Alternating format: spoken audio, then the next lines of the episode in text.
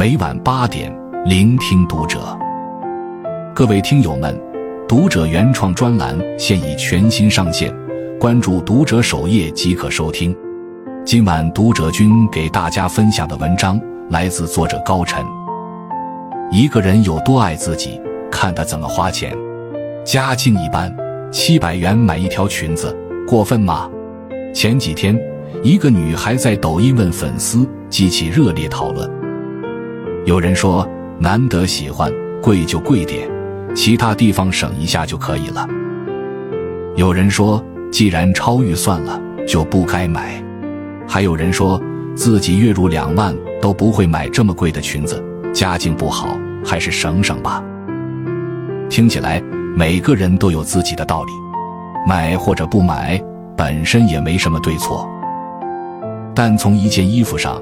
折射的是我们对物品的态度，而我们对物品的态度里，其实是我们对自己需求的态度。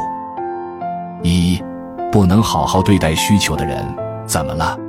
我的朋友小小是一名程序员，收入挺高的，但他对需求的态度就很敷衍，衣服大多都是网上淘的。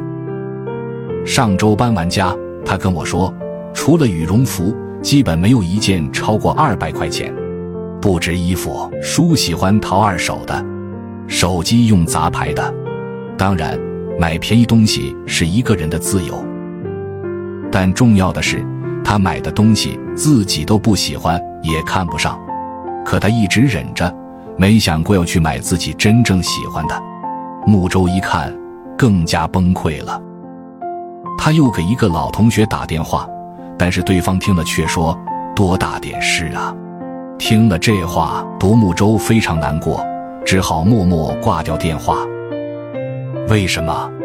他说：“不是不想，而是不敢。小时候家里很穷，自己的衣服鞋子都是哥哥们剩下的，连内裤都是拿哥哥穿旧的改小了再给他。妈妈每次洗衣服。”都要把她的衣服放在最后洗，因为妈妈觉得女孩身上更脏。她没有自己的玩具，没有自己的房间，连发卡、头绳都没有，因为妈妈嫌麻烦，一直是自己给她剪最短的短发。她反抗过，但最终都是挨打挨骂，说她自私、不知足、不孝顺。有一次，她憋了很久，跟妈妈要三块钱买一本字典。刚张口，妈妈就转身过去抹泪。二哥在一边说：“家里这么穷，你就别这么不懂事了。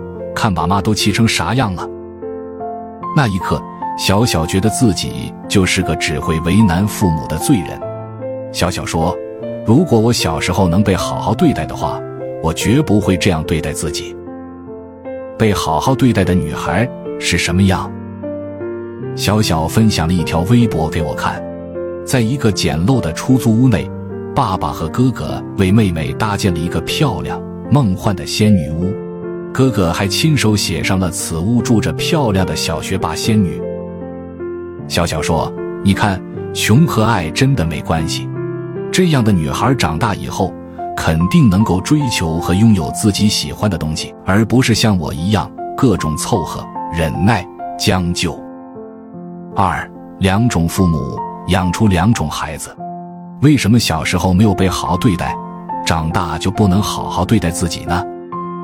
因为一个人的需求被如何对待，影响的是他对自己的体验。在自体心理学中，有一个概念叫经验组织原则，指的是一个人对自己的认知是由经验带来的，而经由这些经验，我们得出了一些结论。成为了我们的经验组织原则。简单说，就是我们的需求被怎样对待，就会形成一种根深蒂固的认知。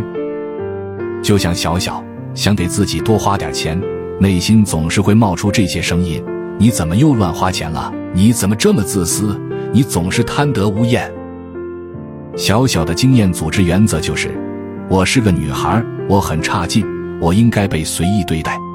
说到这，你可能会好奇：难道需求满足不了，都会留下一辈子的创伤吗？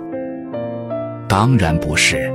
孩子的需求是否被满足是一方面，更重要的是孩子的需求被如何对待。拒绝孩子需求时，父母的态度一般有两种：一带着愤怒和羞辱拒绝你这孩子怎么这么不懂事儿，你太自私了，你凭什么要？这种拒绝就是在说你的需求是不应该的，你提了一个坏需求，你也是坏的。这样的拒绝里充满否定，不仅仅是否定这个需求，同时也在否定这个人。二，不含敌意的坚决。心理学家科胡特提出了一个概念，叫做“不含敌意的坚决”。父母当然可以拒绝孩子，但不要带着敌意。上周我去见朋友，他和孩子的互动让我挺有感触的。大家一起坐地铁，孩子想在地铁上奔跑，朋友怕危险，制止了他。孩子很大声地说：“我生气了。”朋友没有生气，反而是很温和地说。我听到你大声说生气，我知道你生气了，没关系，你可以气一会儿。这个拒绝里是在说，我无法满足你，但你不是错的，你的需求很正常，你也可以有你的情绪。你没有被满足，不是因为你的需求不对，不是因为你不够好，也不是因为我们不够爱你，而是一些客观原因。当父母不含敌意的拒绝时。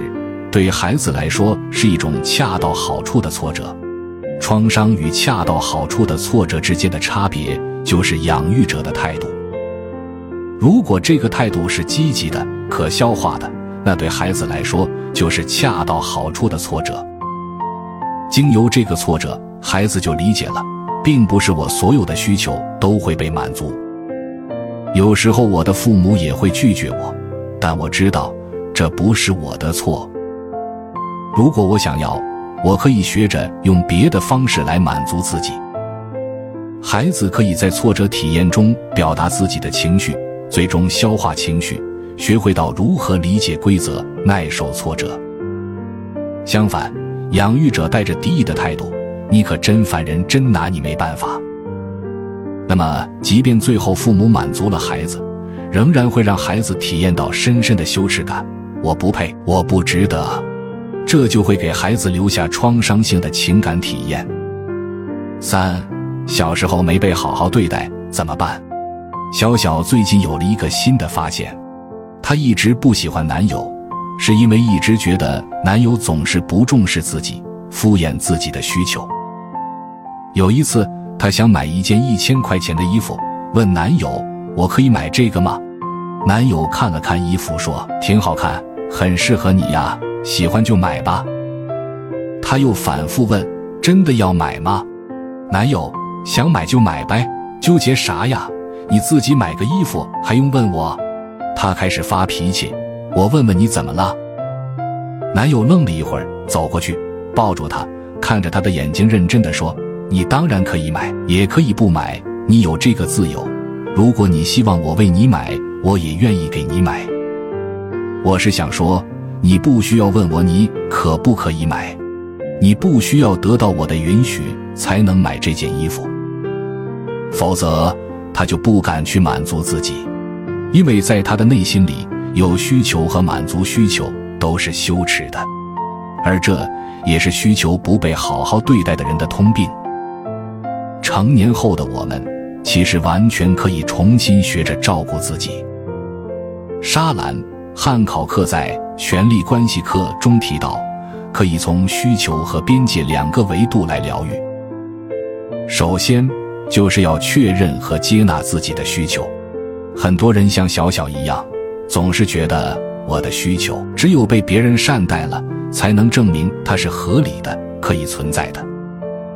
我需要别人来同意、允许我的需求存在，但这是一个误区。别人对我们的回应满足程度。跟我们需求的合理性无关，跟我们自身的价值更是两回事儿。要知道，生而为人，想成长，我们本身就会有很多很多的需要。科胡特认为，每个人的心理存活都需要自体客体，可以简单理解为环境或者他人回应。我们对周围环境的需求，是每个人心理存活和成长的基本营养物。比如，抖音女孩想买那条七百元的裙子，她有让自己变得光鲜亮丽的需求。不管网友说该买还是不该买，他的需求都没错。你可能也有休息、刷剧、买买买的需求，不管别人或者现实是否允许，你的这些欲望和需求本身就合理。你需要的就是看到和接纳自己的需求，比如你可以这样做：找一个安静的时间，尝试去回忆那些需求没被好好对待的时候，看到那个受伤的、羞耻的、无助的自己，温柔地告诉自己：“嗯，你想要被关注，是的，你想要被看到，你想要吃很多好吃的，你想要得到很多很多漂亮的衣服。”你想要被好好的照顾，想要很多很多的爱，这些都是可以的。无论别人怎么对待我的需求，他们都不是可耻的。